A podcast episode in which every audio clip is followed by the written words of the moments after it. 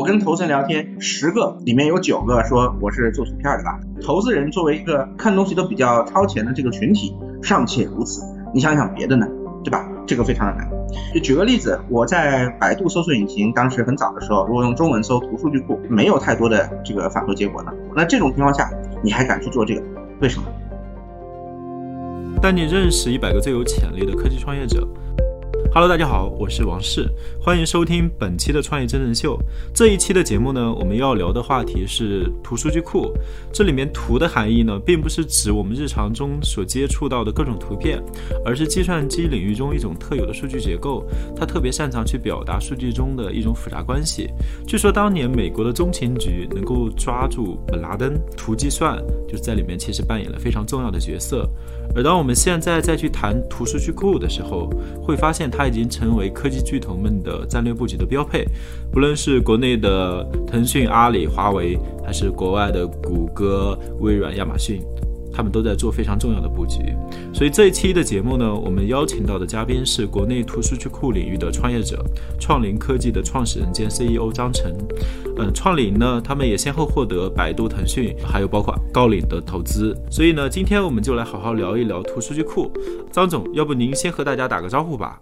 大家好，非常高兴和大家在这里见面，然后聊一下这个图数据库。那我呢是一个呃创业者，我我们的核心产品叫 Galaxy Base 图数据库。我是一五年在加拿大创业，一六年呢带着团队。和技术回国，在杭州创业，一直到现在。刚刚也介绍了，我们有一系列先后被一些啊很著名的投资人投资。那主要呢是我们从一开始就深耕说我们要做这个底层的库，因为我自己的背景做的是分布式并行计算机系统，一直到现在有了一些经历吧，期待说这次能够和大家交流和聊天吧。嗯，我也比较期待啊，因为图书预库其实是一个蛮前沿的一个领域啊。我觉得就是刚开始我们还是回到您的一个个人的一个经历吧，在创业之前，您个人的一个经历具体是怎么样的？这一步步走到创业的这这个道路呢？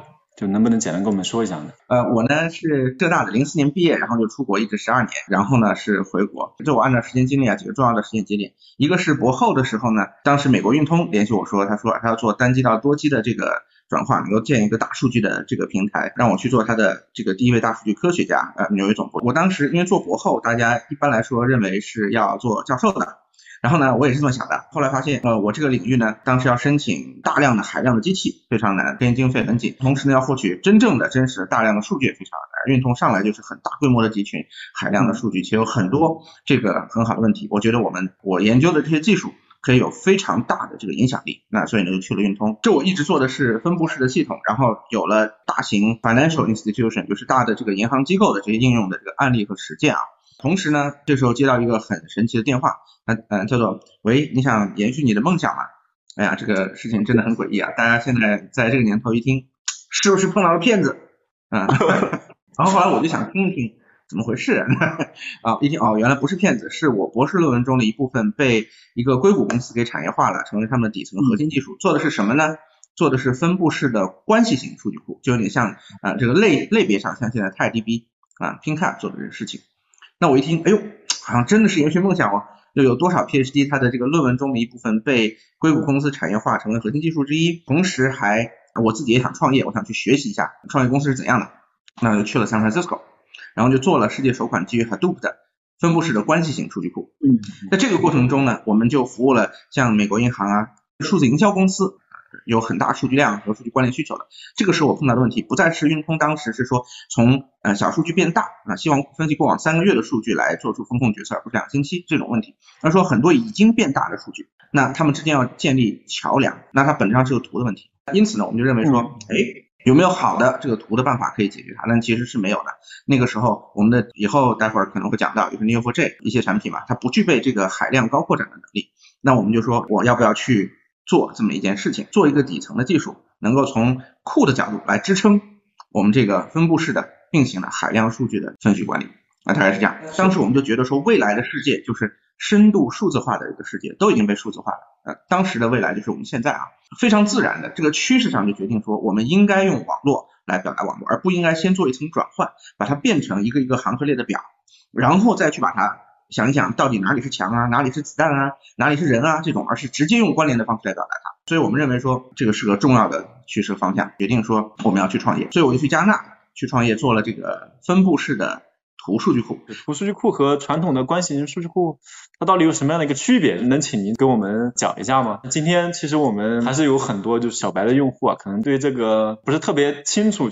图数据库和传统的关系型数据库的区别呢，它是既有区别又有关联的啊。嗯，怎么说呢？传统的关系型啊，关系型这种模式是呃一五几几年吧，应该是亚里士多德提出的。然后我们关系型的库呢，已经搞了几十年了。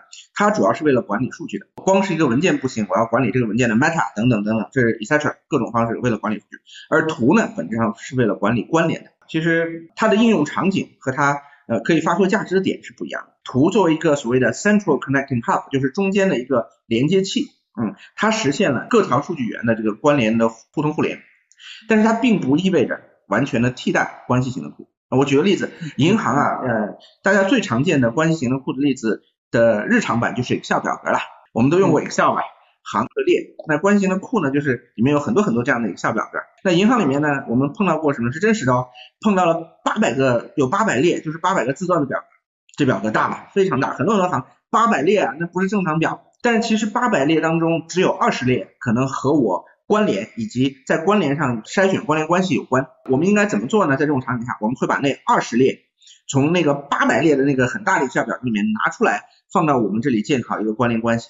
而剩下那七百八十列呢，继续让关系型数据库去查。大家有没有感觉到它们的区别与联系？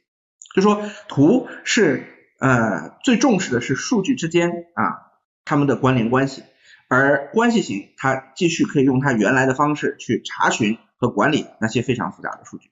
那同理，我可能中间是图是关联的，呃，关联关系的一个网络，然后某一个分支用了关系型，对吧？换一个分支，我可能就是 NoSQL 啊，另外一种库的形式是这样一个关系。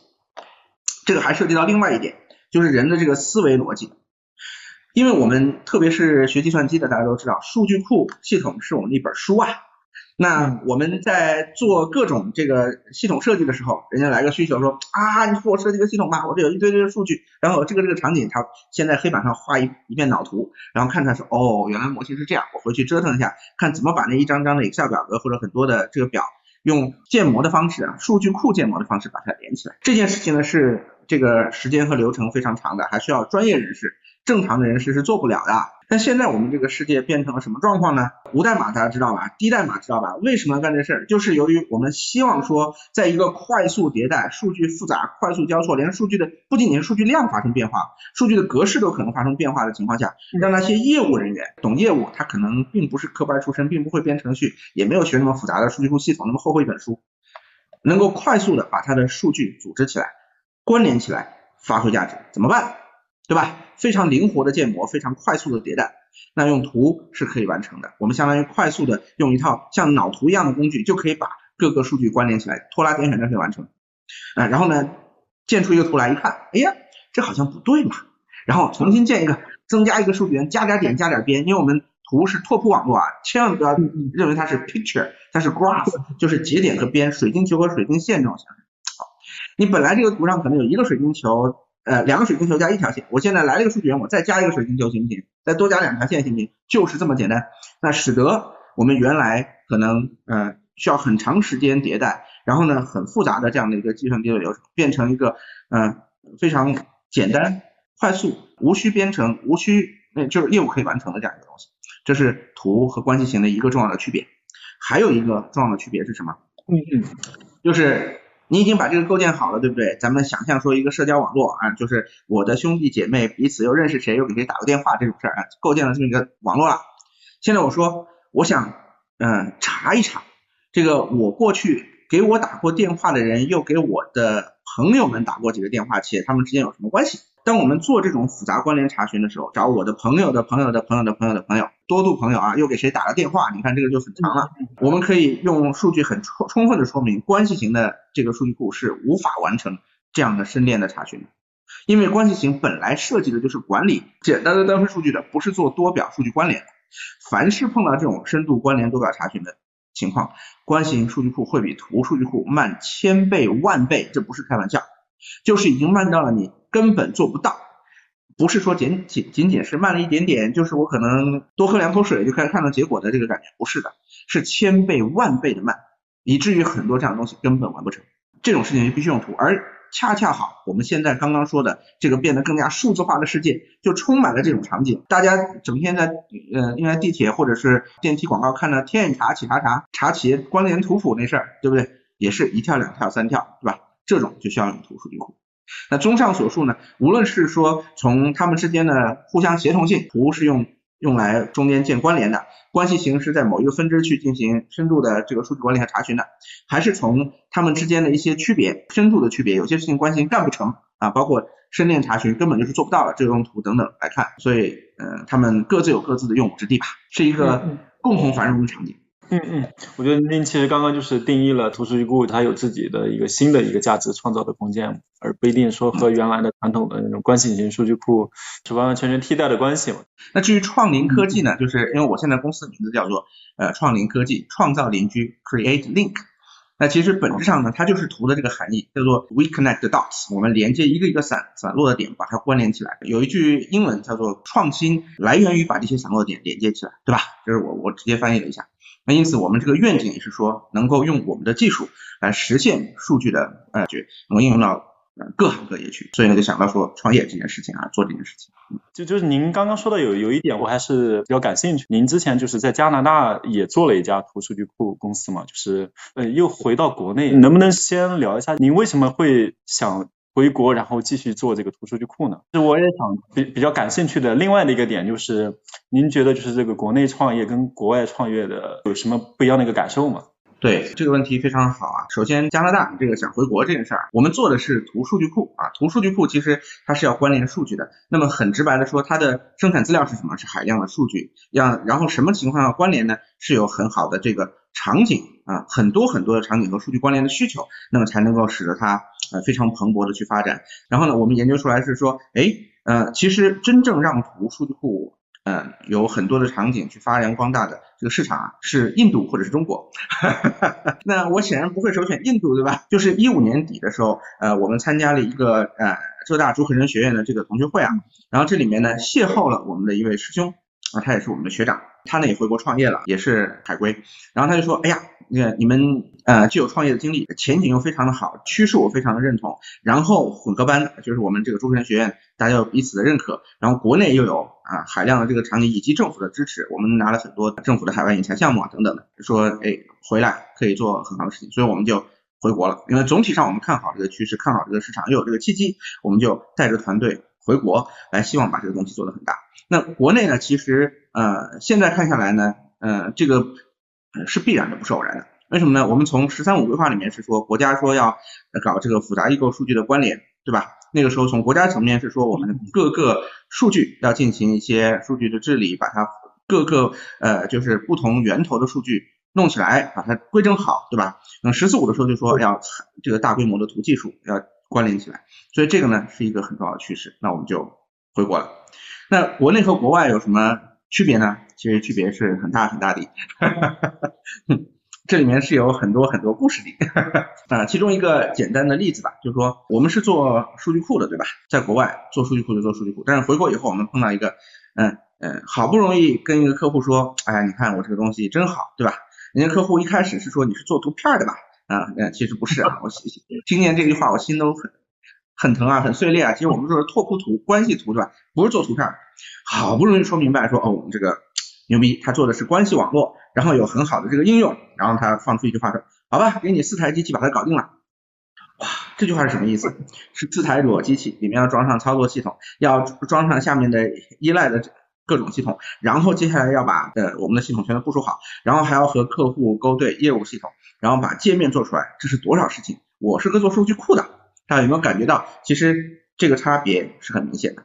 那所以还碰到了一些各种各样其他的挑战，啊，还是挺有特点的，大概是这样子。嗯嗯嗯，明白。呃，我觉得您刚刚谈到回国的一个必然性啊，其实是从我们国家发了那一个政策嘛，包括我其实也留意到，去年年底十月份，工信部其实也发了那一个“十四五”的软件和信息服务业的发展规划嘛，其中突破大规模并行图数据处理关键技术也是其中非常核心的一个点嘛。不知道能不能这样理解嘛？就是我们国家的，我觉得它整体的规划还是非常往前置的，是不是？其实另一个方向还有一个必然性，就是我们也能够看到，就是中国的整个大的市场需需求其实也会领先于加拿大，包括可能也也会是在全球领先的。本质上来说，我认为中国有一个非常好的机会，能够在这里诞生世界顶级的图书公司。它的原因在于，数据从以前，呃，就是可能散落各处，到现在已经成为了第一线的生产资料啊，它是一种生产资料了，相应的叫匹配。生产工具，那么这个生产资料非常复杂，越来越嗯来自各个源头，广泛关联，我们就需要相应的生产工具去把这些关联的东西里面的价值发掘出来，让它能够指导我们的生产，指导我们的决策，对吧？所以这个是。一个一个非常必然的东西，而中国呢，它相对于国外来说，数据量是海量的，因为我们有很大的人口红利，对吧？人多。中国呢，你看随便一个 app 很有可能就是大数据。在这种无论是呃互联网还是泛政府还是国企，各行各业关联交错、复杂交错这种场景下，那我们就有了最快的迭代的这种方式，最佳的试验田，然后能够可以非常好的把我们这个产品快速的推向成熟。所以说呢，它其实是有很大的天生优势。国内的市场的需求其实本身也是在领先嘛，要不可能图数据库真的只是屠龙之术了。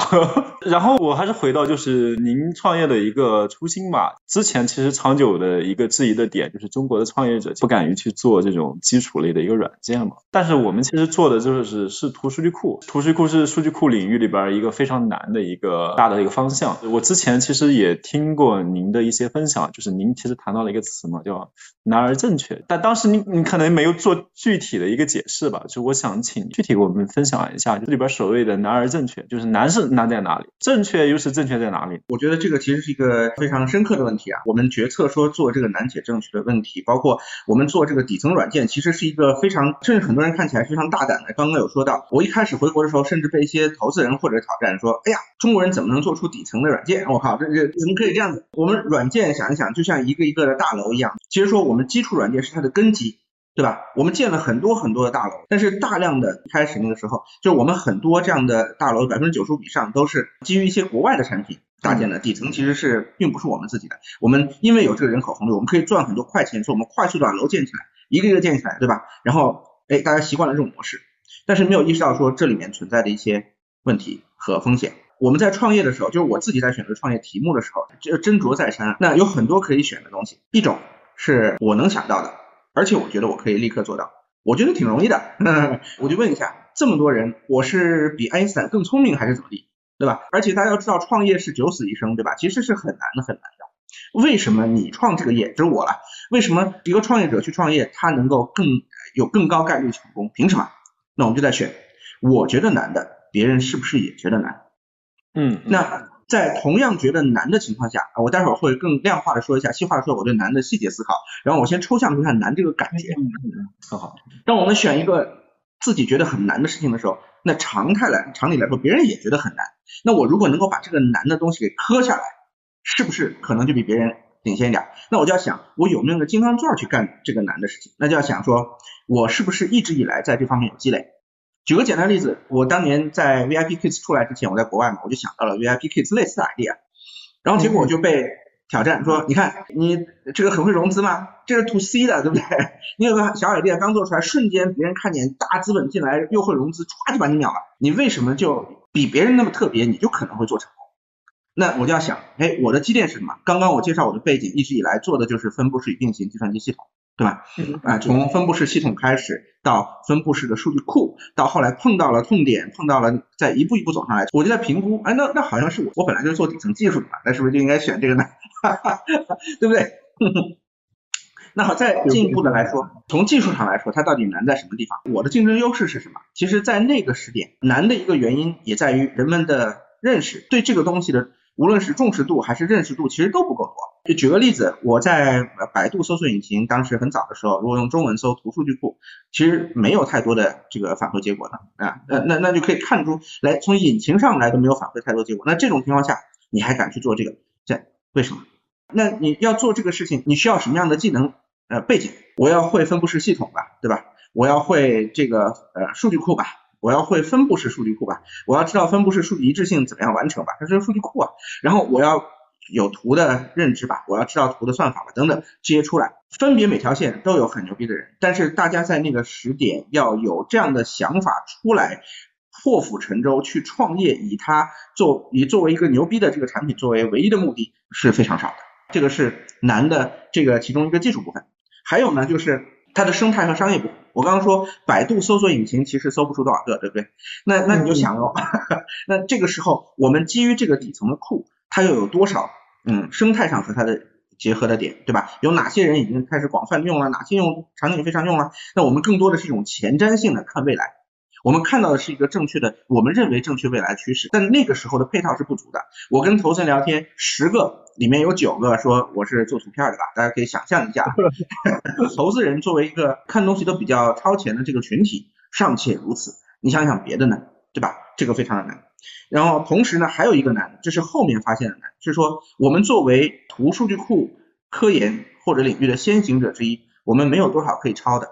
嗯，这个其实是挺困难的一件事情，特别是越往后面做啊，当然早期的难和这个又有点区别了，但越往后面做，比如说现在我们已经做到是呃性能最好的之一了，对吧？那我们接下来要怎么走？我们去没有什么可以抄或者借鉴的，我们必须走出我们自己的路，我必须定义清楚，我在做的第一刻我就要想清楚，以终为始，我以后想要做成一个什么样的宏大的愿景，这个愿景很有可能是从来没有人做到的，是我们第一个必须要做的，那你有没有那个 gut？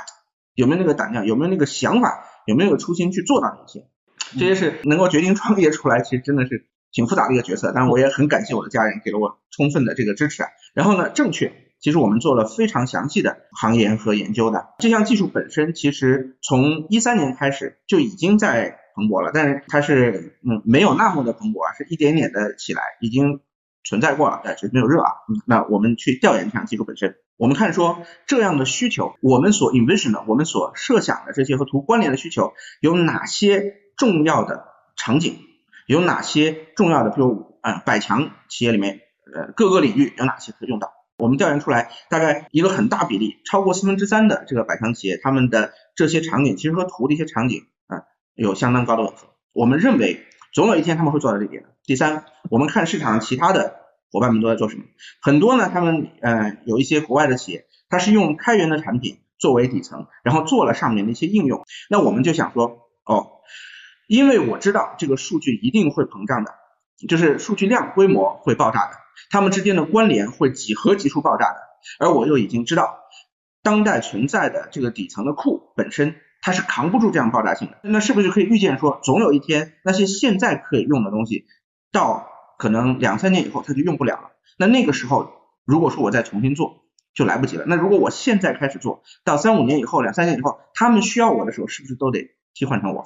基于这些各种各样的考量，我们就认为这是一件难且正确的事情。所以我们在那个时间点认为说这是一个要干就立刻干的创业的点。创业还有一点叫做不要太过犹豫。我如果再犹豫个两三年，这事儿也就难说了。您刚其实谈到难而正确嘛，一方面其实是当我们去谈图数据库，就是您刚刚开始融资的时候，资本可能根本就看不懂图数据库到底是个啥，是图片的数据库嘛，大家根本就不知道这这这样的一个领域。同时呢，我们自己其实自身也作为图数据库的一个先行者，另外这也要成为市场的一个开拓者。在这一块，我们在之前其实走了很长的一段的一个无人区。难的话，我有一这样的一个疑问啊，是不是也体现在它的技术上，是不是也很难？它的技术层面，包括它可能商业化的一个大的一个生态层面，数据库作为底层会很难吗？哎呀，数据库作为底层真的是很难。图这个技术本身，其实在最早呢是第一行代码应该是两千零二年吧，传说啊，然后零七年的 Neo4j 已经有产品了，对吧？一直以来不温不火，对吧？就是就是这这个这个东西一直没有腾飞起来。总体上，那我前面有说到一个我认为图数据库发展的重要的这个点啊，一个就是海量的数据，一个是爆发性的场景和关联需求，这两个加起来才行。那我们就想想，当时呃回到我刚刚个人的这个历史，我在博后的时候，那个去运通的时候，他不是他说我要分析三个月的数据，而不是两个星期的数据来做到更好的决策嘛？这个时候数据还是小变大的过程中，各行各业其实是那个数据正在慢慢的涨。他们还没有轮到说彼此之间去紧密的勾兑，他自己还觉得说以更大量的、更时时间长的海量数据的自己来获取更深度的、更准确的决策的依据或者价值。再慢慢发展下去，说，哎，我去了那个分布式关系型数据库公司的那几年，他们有了多表关联的需求，就是数据量已经变，不仅仅是个体的 volume 变多了，就是体积变多了，它的种类有没有去注意到是多个不同线的。数据已经变大，数据质量建桥梁，这 variety 上去了，对吧？那我们说大数据三个维度，三个 V 嘛，对吧？volume、variety，还有一个 velocity，就是后面的啊。那个时候就是这个种类上去了，然后人们就说，我除了分析单个变大了以后，我要把它几种放在一起，看看它加起来可以干点什么事儿。这这又过了若干年，在研究它加起来变成什么事儿的时候，人们又碰到各种需要解决的先决问题，包括但不限于这个数据治理、数据质量的问题，对吧？以前是说，呃，脸书 Facebook 说它百分之七十的时间都在清理数据，嗯大家想一下，对吧？以前甚至说很多在 OCR 嗯呃需要把一些文本拍一下、识别一下变成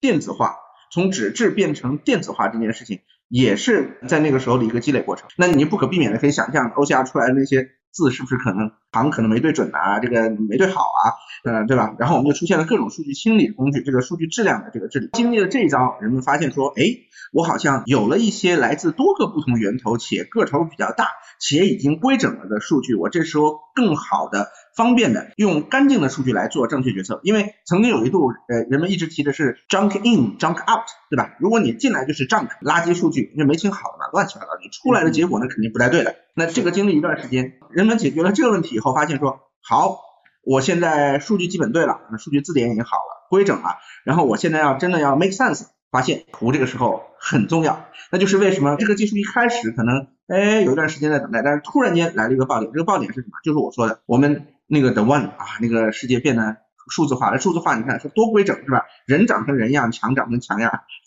子弹长成子弹的样，我们才能够把它关联起来，对不对？那所以呢，现在就到了我认为爆点的这个时期，当然这个点并不一定说是某一秒。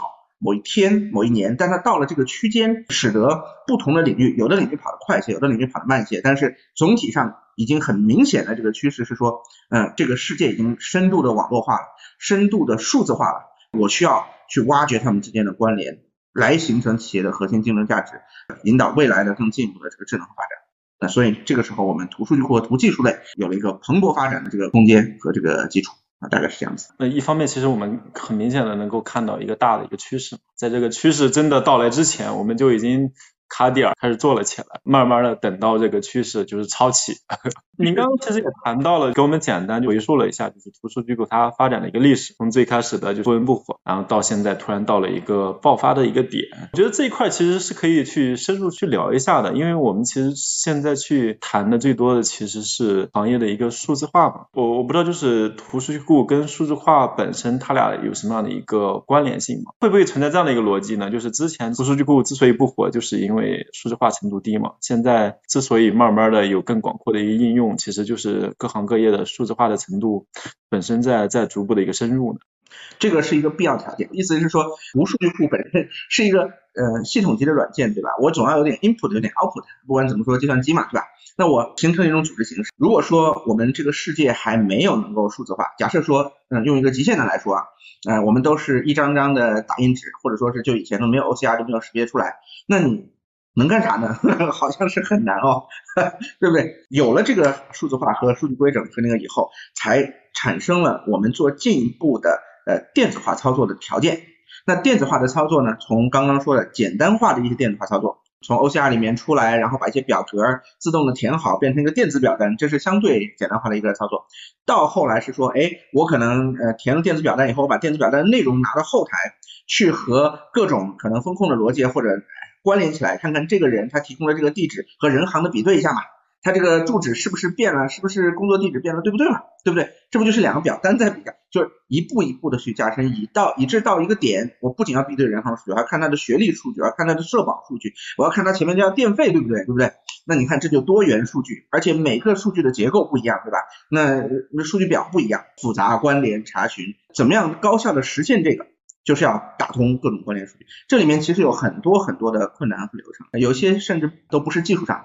我们说为了打通数据的壁垒这件事情本身，其实大家知道就很难，对吧？有时候甚至在一段时间内都不是一个技术问题，它是一个人的问题。一方面是可能这个部门还没 OCR 完，没法打通吧；另外一个部门已经电子化了。另外，假设两个都已经 OCR 完了，都已经电子化了，但是人家属于两个不同的部门，这两个部门之间隔得太远不对付。然后政策上不允许打不通吧，没有放在一起吧，底层的那个数据湖的建设没有弄好，没有一个 Hadoop 平台，没有一个 HDFS 把它们都组织起来，没有大型的什么数仓之类放一块，搞不定吧？那这些东西都弄完，其实它已经有了一个很好的基础，比如说我们的科技部啊，总行科技部，我们现在嗯五大行还有分支都是我们的就是总行级别科技的客户，那它数据都已经在那儿了，对不对？其实无论是个金还是企业的都放那儿，它就有一个条件说，哎，我只要一声令下，我就可以打通。以前就算一声令下你都打不通，它本来是放在不同的地方的，对吧？那才能够做到我们更进一步的智能。呃，当我们在谈数字化。嗯，它的程度一个深浅的问题，其实很大程度上是跟这个我们数据本身要互联互通，就是它不能再维持原来的一个数据的一个孤岛的状态。其实另一方面，我们也能够看到嘛，就是现在其实有一个非常明显的浪潮，就是数据的一个资产化浪潮，数据其实变成公司最核心的一个财产了，可以成为公司最核心的一个价值创造的一个中心了嘛。并且围绕着这样的一个中心，其实很多公司都非常舍得花钱去做这样的一个投送投入嘛。这可能也是反而就是我们图数据库在未来能够有越来越广阔应用的一个呃非常重要的一个点啊。当然，在在这样的一个过程中，就是回到您刚刚其实谈到那样的一个点，数据一定要流动嘛。当它成为生产要素的时候，它一定要是流通可交换，不是在局限自己的那个圈内。是的，是的，这个其实呃，我本来是想说，在讲我们数据库未来，我们假设一个非常美好的未来，到有一天啊，就是数据它成为一种生产资料，就像就像电现在是一种生产资料吧，咱们用电的时候可根本不用想我到底那个线是怎么布的，那一插然后用的很爽，对吧？也不用想说那个是从哪个变电站，到底是水电还是风电还是火电，到底怎么来的这件事情。如果我们要谈。比较 envision 一个很美好的未来，就是以后我们会形成一套这个认知的这个智能的平台，基于图数据库的。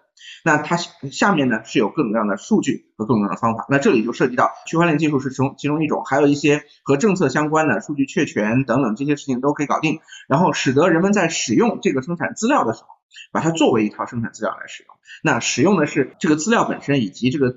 为了让资料发挥价值的一套能力，然后却不用 care 下面我们到底用的是 A 库、B 库、C 库，到底是布了一台、两台、三台，到底中间是万兆还是千兆，对吧？这种事情，那这个是其实是图数据库技术以后可以实现的一个未来，因为它本质上来说，它是一个叫做 central connecting hub，叫做中心的连接节点，而连接其实是产生所谓几何级数效应的，意思是说，当我这个东西连成一个网络的时候。那它就有很强的这个网络效应，单片数据的数据的资产价值就被增益了。我们以后就会在这个广泛增益的资产呃数据资产价值的这个平台上面做很多很多事情，而图是它的最核心的中间的这个连接器、连接桥梁和赋能者。那这个是其中的一个重要的未来。嗯，我们之前其实谈网络效应，其实更更加侧重于规模效应。那我们发现，就是数据加到这个网络效应中，它实际上又增强了原有的一个网络效应。在这里边，就是图数据库这种处理高度关联性的一个数据类型，它反而有更大的一个施展的一个空间。我还是很好奇啊，其实我们刚刚也涉及到一些例子嘛，比如说我们最开始在预热的时候，其实也提到了，最开始用抓本拉登的时候，可能用到了图计算。当然我们是据说啊，这个因为没有实际的论文去支撑，但是它应该是用这样的能够非常好的去帮助它。就是我比较好奇，就是你们的用户到底是怎么用图数据库的呢？呃，首先说这个呃本拉登这个事儿啊，这个其实呢是它来源于一个 CIA、FBI 投和支持的公司的 Palantir，后面是用了图的技术，包括公安什么都要使用。那我们的客户现在是怎么呢？主要是泛政府和大国企啊，当然互联网公司也有使用我们。那我举一些我们的例子。首先我们说这个政府和公安的场景，这个是个万亿图，非常大规模的图。大家可能一开始想象说，是不是只有 BAT 才有万亿图？不对不对不对，那其实我们总结下来和行为和时间相关的就是万亿图是啥意思？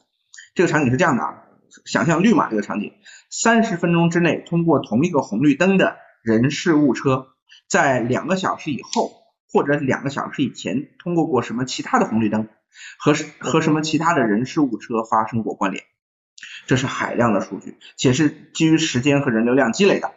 那也是具有非常重大意义的，包括现在大家想想疫情这个 tracking 对吧？溯源找这些人怎么回事对吧？这个是一个我们在客户场景里面实现的为客户服务的一个万亿的服务这个类似场景。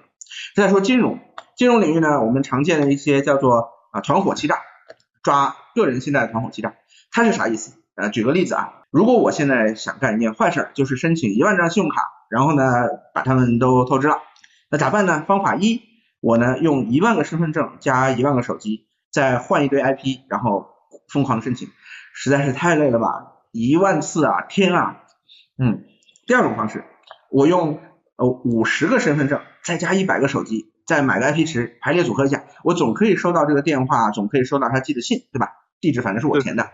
那我就可以申请出很多很多的账号，假设说一万个排列组合一下，是不是更经济一些？这是所以说这是个经济学原理。为什么现在大家如果去查很多这个团伙欺诈都用这个图来进行抓？就是由于首先它可以看到很清晰的一些集成的资源，哎，这个手机号申请了五六张卡，那个地址上面关联了五六张卡，且他的一度朋友、二度朋友里面就有人干这个事儿，就是我自己的手机可能只申请了一张，但是我的三度或者两度关联里面就有手机申请了五张卡。举个例子啊。那好，它其实吻合了这类犯罪分子的一个重要的经济学的底层原理，因此可以用图很好的去抓它，带中带前带后都很都很方便。举个例子，我要是坏账，我可能整个团伙坏一小片，我就知道说另外一大片可能要坏掉的，对不对？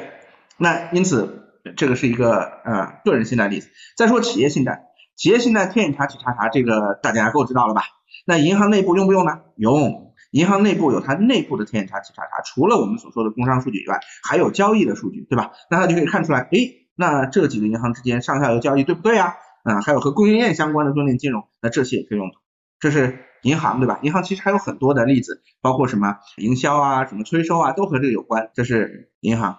那我们还有电网，电网这个又涉及国计民生了。大家想一下，譬如说深圳要负责香港的电，如果惠州某个地方断电了。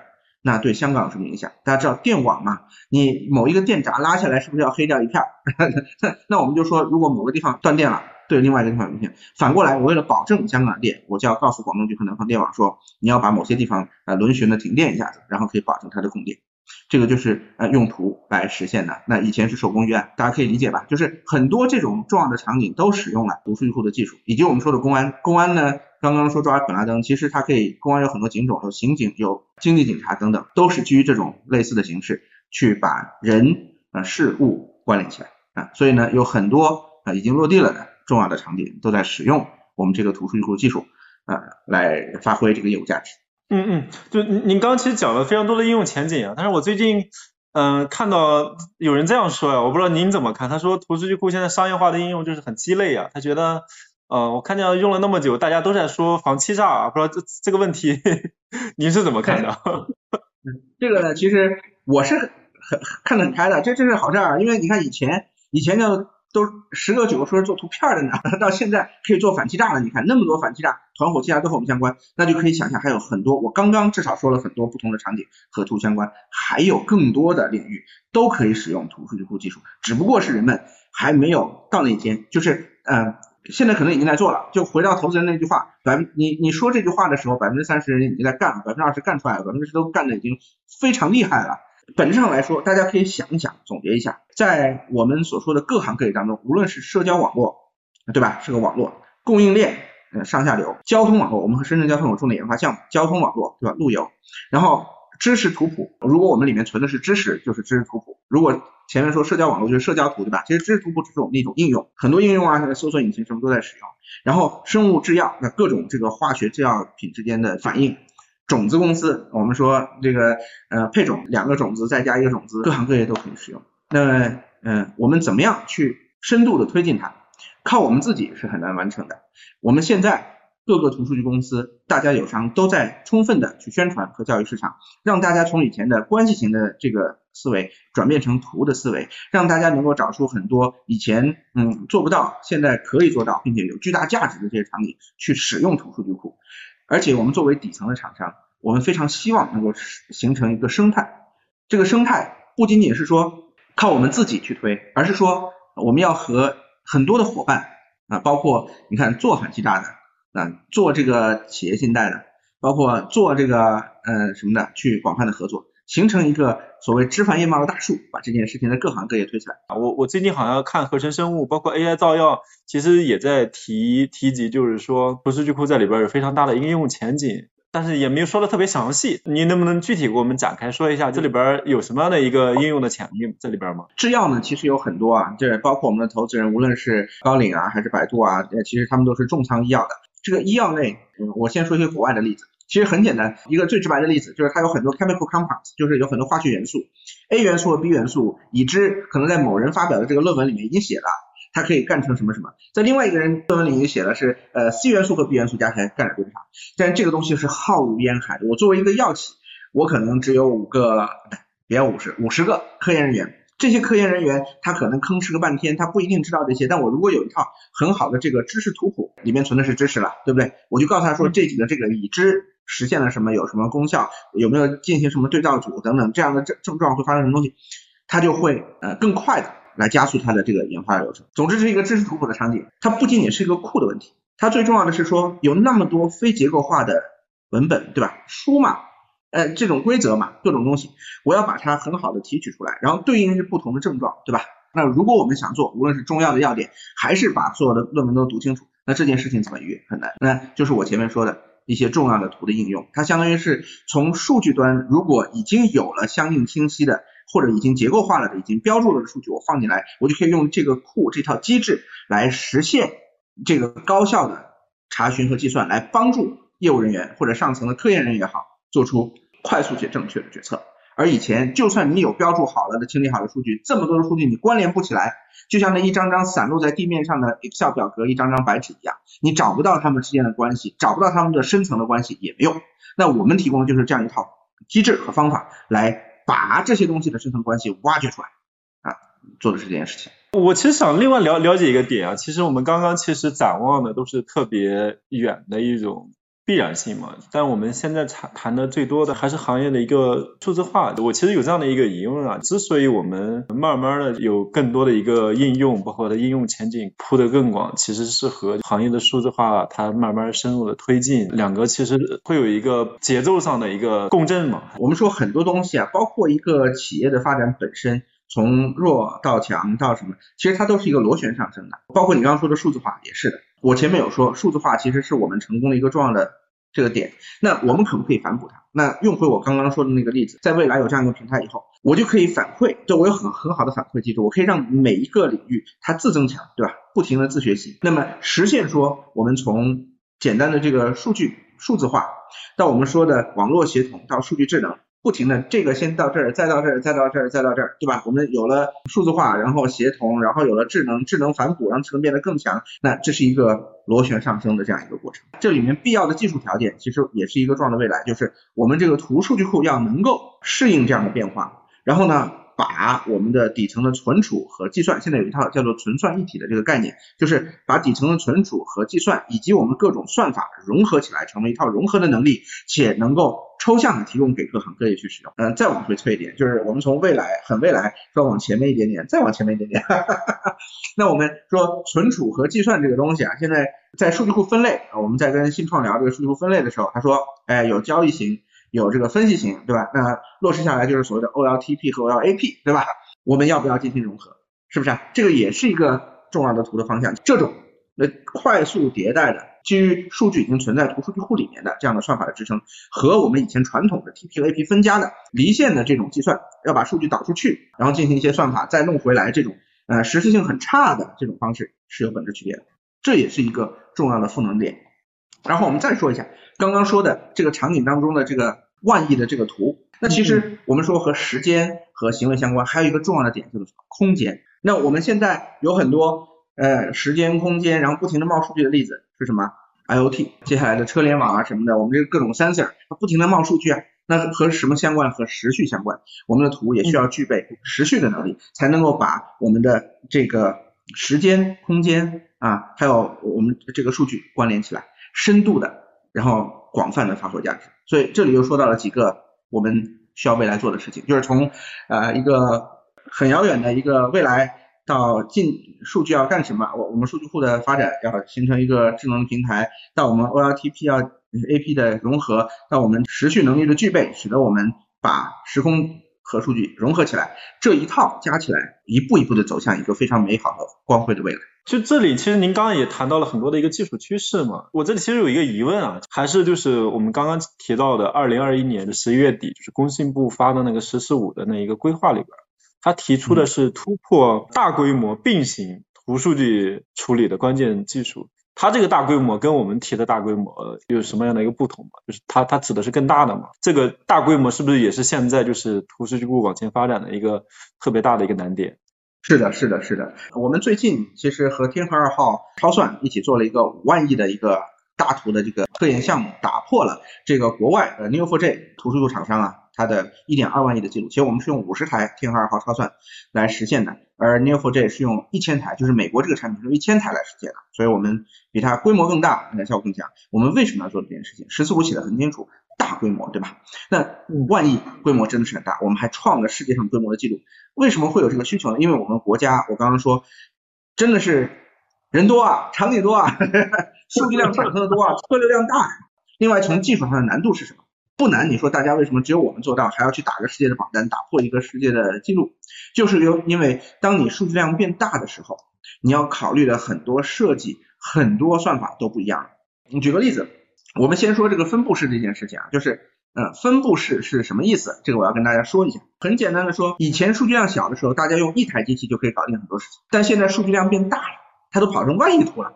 那一台搞定了，对不对？就要变成两台、三台、四台、五台，一直到五十台、一千台等等。那在这种架构下，就分布式了。和单机相比，它解决的问题是原来单机跑不动的问题。它牺牲的是说，那我肯定有沟通成本了，对吧？那我数据要传来传去，对不对？这是不是就是协同和逻辑上的问题？那怎么样是正确的呢？这也是重要的科研问题，亟待攻关。而在数据量小的时候，它是碰不到。嗯嗯，我觉得您就是刚刚其实展开了一个非常新的一个视角啊。我们之前其实谈人口的时候，更多的是谈人口的问题嘛。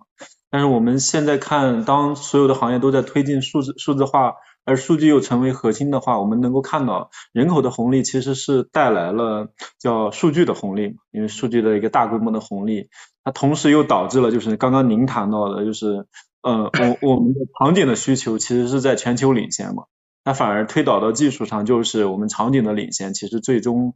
可能会带来我们技术上的领先。我们有海量的人口，大量的人口，这个红利并不仅仅是个体的，更重要的是他们之间的各种需求所催生的一些应用，它背后把每一个应用做得更新、更好，能够更好的体现呃产生创造新的价值。那这些价值背后需要更牛逼的技术来支撑，不停的创新。那我们就是在关联领域可以呃很好的赋能很多上层的查询也好，不同种的算法也好。来实现创新，使得它的这个业务价值对人类有意义，不停的创新，推动这个社会的嗯更良性、更有序、更快速的发展。其实我们刚刚谈了很多啊，主要大的趋势包括商品应用啊，但是我们还是可以再回到您这边做的一个产品啊，就发现您这边的产品它其实突出了几个词，就是分布式原生。并行图平台分布式，其实您刚简单给我们解释了一下嘛，不知道就是这里边的原生跟并行这俩的关键词，我们该去怎样理解嘛？就是我能理解成，这其实也是嗯图书去顾未来发展的一个必然性的一个趋势嘛，就应该往那个方向走。原生和并行是这样，分布式我刚刚讲了，就是呃一一台放不下，咱们放两台、三台、四台、五台，对吧？呃这个分布式，并行是说呢，好，我现在已经弄了一台、两台、三台、四台、五台了，我是让这五五台这五个人啊。一块干一件事儿呢，还是说我分五件事给每个人干？并行它更多的呢，从并行计算的角度，从理论上来说，它是为了 speed up，通过通过增加这个同时干活的这个人，然后呢每人分一块，加速这一件事情这个完成的时间。当然了，很难做到真正的纯线性，对吧？因为它有沟通成本。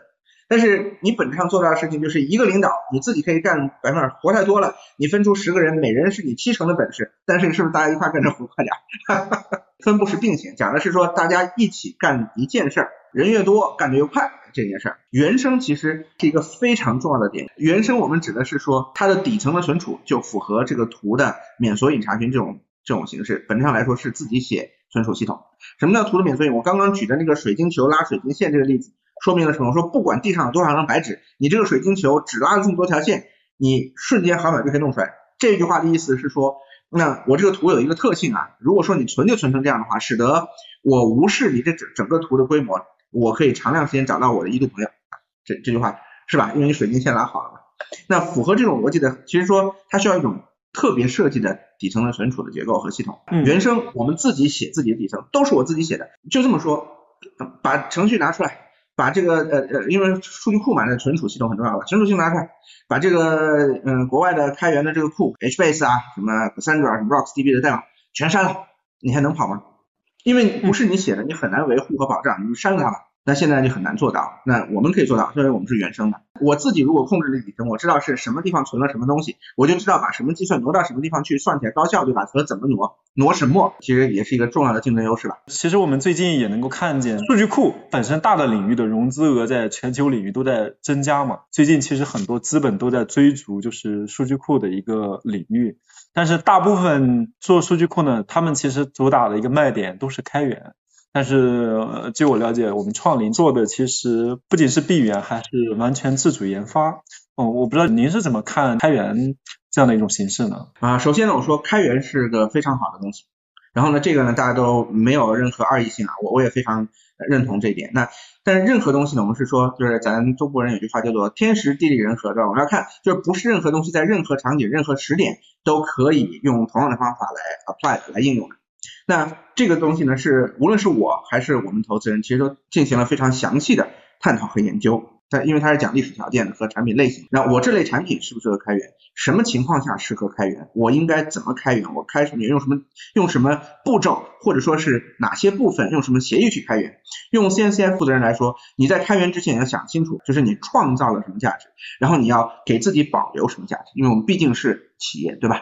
那这些都要想清楚。那我们就进行了很深度的分析。我们先看数据库领域啊，或者说底层领域，我们认为开源是个所谓的 mind business，就是是一个意识问题。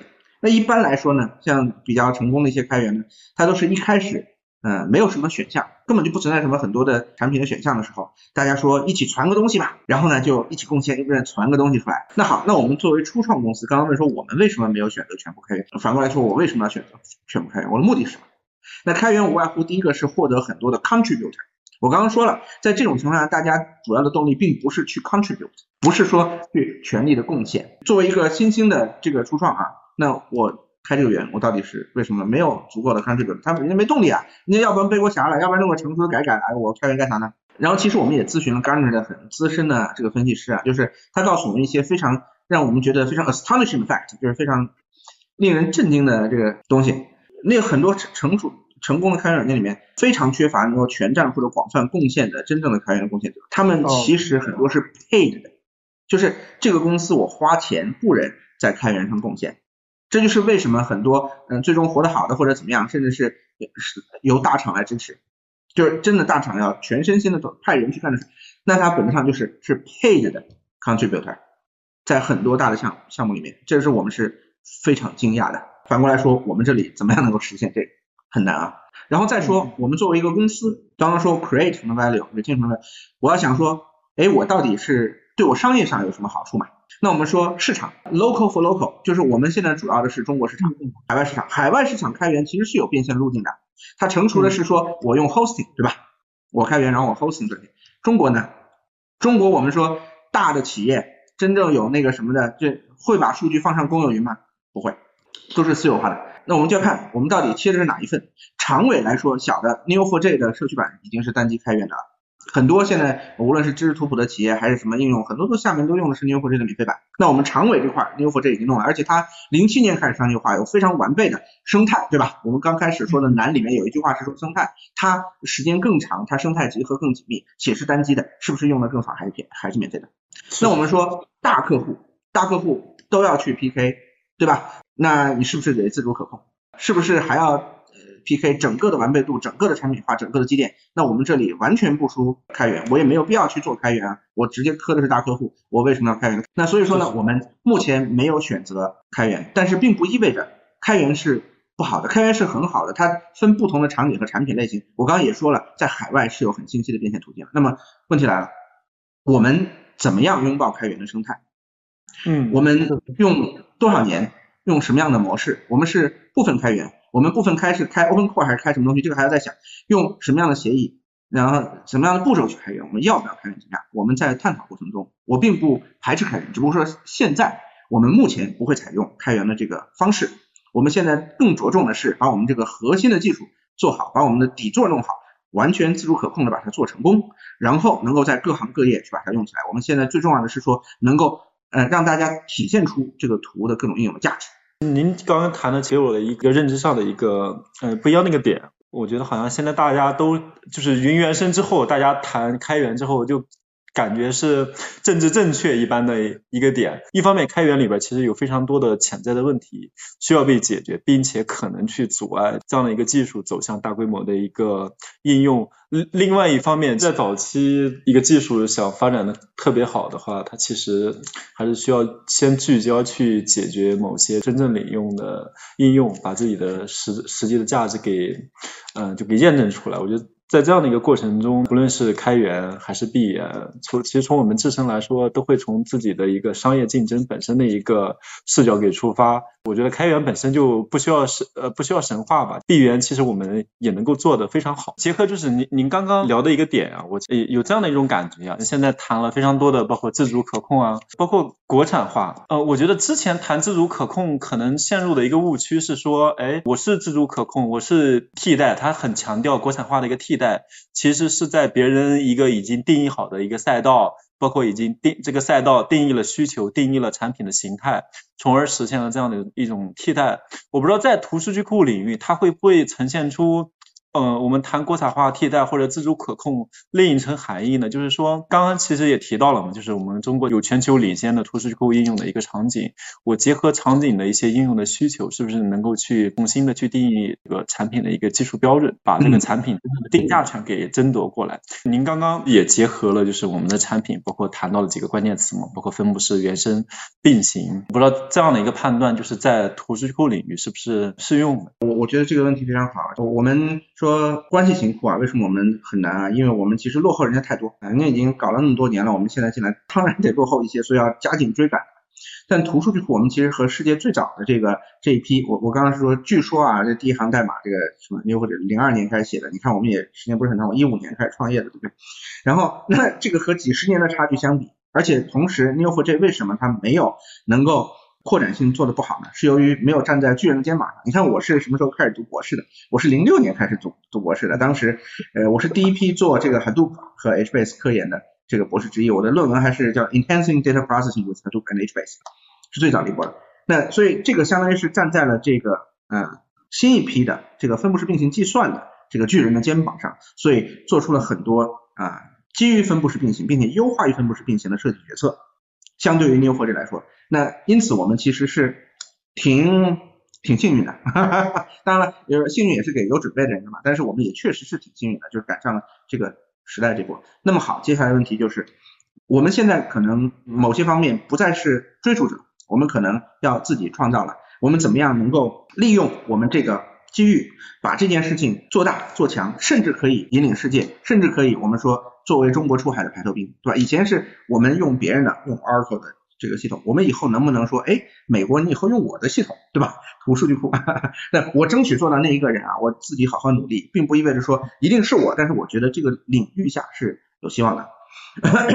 然后呢，那好，那为了做到这个，我们说标准其实是很重要的一点。那我们现在也是有两个很重要的，一个是我们是信创的成员，然后另外一个是我们也是国际的 LDBC 这个标准委员会的这个董事会成员。那么这个组织呢，也是世界第三方的。就像数据库里面 TPCC，那它是图数据库里面的一个第三方的组织，有有榜单，然后有各种测试，里面有像 Intel 对吧？像这个 Oracle，然后像 Neo4j，像 Tiger，像蚂蚁等等等等这样的一些世界上的这个行业上的巨头，当然有我们来一起制定这个标准。同时呢，国际数据库的查询语言。GQ 啊也要推出了，那可能今年年底或者是明年，然后我们也通过 LDBC 这个组织去影响这个标准的制定。这个标准呢是 Oracle 支持 Neo4j 作为主体，Tiger 也做了一些影响，然后我们整体通过呃这些标准委员会啊来去进行影响和构建。从国际上的标准上，我们要是重要的参与方，我们要有一定的话语权。我们呃现在在一起去提。呃和蚂蚁一起去提这个 FinBench，当然是蚂蚁牵头，然后我们参与一起在这个 LDBC 里面去提一个新的 benchmark，不仅仅是以前的 SMB，那我们就作为中国的企业，可以在世界范围内创立这个标准，然后引领这个图数据库的这个测试。那同时，我们无论在信创做国产的这个信创的框架，以及我们参与信通院信标委呃等等。各种这个标准的制定和这个白皮书的书写，这里面有很多，比如说大家现在参与的一些什么认证啊，这些标准都是我们参与去写的。嗯，那我觉得这个是非常重要的一点。使得我们能够时刻的紧跟标准，然后我们创造这个标准，然后引领这个参与引领这个行业吧，成为它的一个重要的有机分子。同时，我们也和友商一起有非常紧密的关系，能够紧跟这个时代的发展的潮流。因为我们没有人是世界上最聪明的人，总有别人和自己一样聪明和比自己更聪明的。我们就要和聪明的人在一起，来看看大家做的是什么，互相取长补短，一起把这个生态做好。那本质上来说，当大家整个全社会对图的意识、对图数据库的认知、对图计算的认知，然后更加广泛，有越来越多的应用产生，并且符合我们所制定的标准的时候，那么这个产业会真正的滚动起来，大家的这个效益会真正的建设起来，就会做得更好。大概是这样的。我们同时因为国内这个快速的迭代的这个机会和海量的这个刚刚说数据嘛加场景，使得我们不仅仅参与了国际的决策，而且以后还可以越跑越快，以至于我们可以对外输出。从底层技术的角度。那我呢是非常看好这一点的。嗯，我刚从您的一个角度给我的感觉是，其实我们国内的企业也在围绕着图数据库的，其实大家一直在去共建自己的一个标准化。我我把这个话题再延伸一下呀，既然图数据库是一个非常有价值的一个领域，我们国家整体的一个图数据库发展跟国外就是领先国家它的有差距吗？或者说差距大吗？我们国外其实最著名的产品就是 Neo4j，它也在前段时间创，呃，首先它是做的最早的这个商业化的产品，零七年开始它的生态就完备，然后它的 Cipher 语言呢也成为了以后就是重要的一个语言的这个主体的部分啊，等等等这样参考。它呢也是长期以来国际市场率占有率最高的图数据库，且也创造了什么三点七五亿美元的融资的这个记录啊。那我们和它的差距呢，其实我刚刚说它呢。刚好错过了那个站在分布式并行系统巨人肩膀上的这个这个点，它其实是在那个之前就已经相对产品完备了。但是它做的非常好的就是那个生态。我刚刚一开始说难，其实有重要的一个点就是生态的构建，包括上下游，包括它的整套的这个。体系对吧？人们对它的认知，这点是我们和它的一个很大的差距。我们正在不停的去努力，去希望去和它弥合。然后同时呢，我们通过呃有一个新的国际的查询语言，也就使得以前这个语言是比较分裂的嘛。当然 n e w f o r 这也是主体 Cipher 对吧？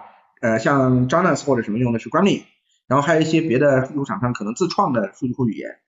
嗯，但是现在以后我们有一套像 SQL 一样的国际标准以后。就会被拉平。刚刚说生态的这个差距，还有呢，就是这个市场导致的。我们说美国其实还是很先进的，因为它无论是对软件行业的这整个体系的构建，以及它整个的付费意愿和整个这个就是商业和技术的这个架构是非常完备的，使得我们在美国如果做一个数据库的话，它可以专心意义的嗯去做数据库这一层，它就是把自己的这个。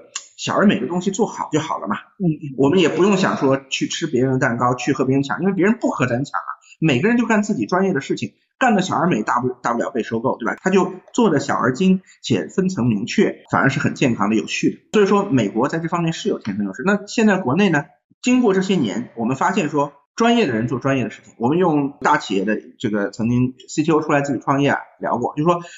现在具具备了这个条件了，所以现在有很多这样的创业者，而且很多是大厂出来的人，那他把他自己多年的积累、多年的学识、多年的能力转化成一个一个非常好的产品，大家更重产品了，更重知识产权了，使得我们这个世界可以更快的迭代，用搭积木的方式来实现以前可能每个人重造轮子、浪费人力物力时间才能做成的事情，现在快速的积木搭成，现在人们的意识也越来越好了。能够做这件事情，所以整体上我们不能管它叫做一个进步，我们管它叫做一个发展，就是往这个方向去走了。再加上我们最近底层的这个核心的这个重视，自主产权的这个重视，核心自主可控重视，使得像我们这样的底层软件的公司迎来了发展的春天，对吧？那同样的，其他的软件也是一样的。所以，我我觉得谈到中美的差距，我们到底有什么差距？我们正在不停的嗯弥合这个差距。而且有些事情我们做得更好，甚至可以弯道超车。按照领域来说，特别是我们这个领域，我觉得非常有前景。所有的技术公司出来创业，我们其实都会问一个问题，就是你怎么看你自身的一个壁垒？这个问题如果抛给您，您是怎么看创林自身的一个竞争壁垒？一个是我刚刚说的，主要是做中国市场，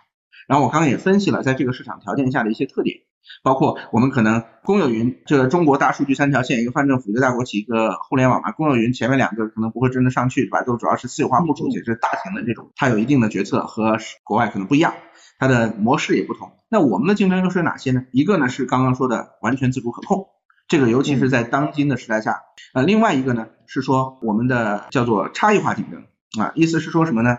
曾经一个那个投资人说过，你做企业服务，其实最重要的就是说你要有一套核心产品的同时，你要做好这个企业，这个事情本身其实是很难的。而大厂其实它的基因并不在这里，那因此我们和它是有一个很本质的差异的。所以这个是和他们的在我们图大 B 的情况下的一个重要的竞争优势。如果短期可能一两个单，但是长期来说，你看它的持续的后续的通用化能力、服务能力等等这方面都不具备。我说了我们的这些核心的竞争优势，而这个恰好又是我们现在在国内的主要客群，大企业、泛政府。我觉得您谈的非常多啊。可能回回到最基本的一句话，可能还是要专业人干专业事儿吧。我觉得有一个话题，可能还要回到图数据库它本身的一个未来啊，就是综合您前面讲的图数据库它未来其实发展需要首先解决的一个问题，就是一个标准化的一个问题，不能让整个市场是破碎化的。市场在同一个市场之后，这个市场才能越做越大。从您那个角度来看的话，就它往前发展还有什么样的挑战？是技术上的呢，还是场景上的？图数据库为了往前发展，我觉得从这个东西本身，其实挑战上技术上必然是有嘛。技术上有很多很多要克服的东西，很多很多要做的事情，和很多很多以前做的不对需要改或者做的更好的事情。但同时，我们说图，我就再次说，前面说数据和场景，对吧？这里面涉及到一些别的难点。首先说数据，你要打通它，这个其实我刚刚提到了有部门墙，提到了有各个不同的数据源之之间的这个确权，包括我们现在的各种监管。那我们在什么样的机构、什么样的情况下，以什么样的技术手段以及法理的手段，来使得我们这些所需要的生产资料在我们服务的范围之内能够充分的打通？以前是孤岛的数据、烟囱数据，现在能够打通，那这是一个重要的趋势。那这是技术和数据上的，然后还有场景上的。场景上，我我刚才也说，嗯，它其实是一个螺旋上升的这个东西。螺旋上升的东西是说，你可能没有下面的这个螺旋的这一半的时候，你新的东西就不会被创造出来。我们只有越转越大，越转越大，越转越大才会上去。那这个有难点吗？有。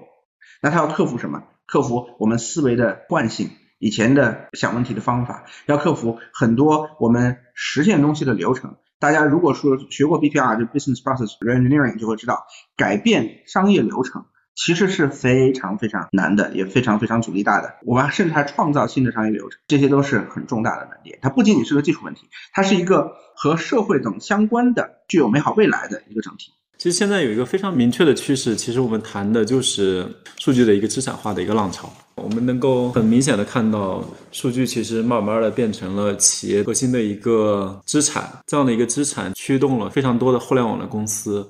包括非常多的行业的公司都在往一方面往数字化方向呢进行一个转移，另外呢，其实，呃，围绕数据的一个价值的创造也成为企业创造的一个核心。另外，它其实也在变成行业内的一个生产资料，这一点其实非常明确。一方面，国家其实在推进；另一方面，数据其实变成了企业的一个非常核心的一个生产资料，而数据库其实是处理图数据库非常核心的一个点嘛。好啦，这就是今天的这期播客，感谢今天嘉宾的分享。如果本期节目对你有启发，期待你的留言。如果你想听见我们和谁对话，也欢迎你在评论区写下公司或者创始人的名字，或者你有哪些建议，也期待在评论区看见你的想法。你还可以在微信视频号搜索“创业真人秀”来找到我们。每周我们也会邀请创业者来和大家面对面交流。感谢大家的收听，我们下期节目再见，拜拜。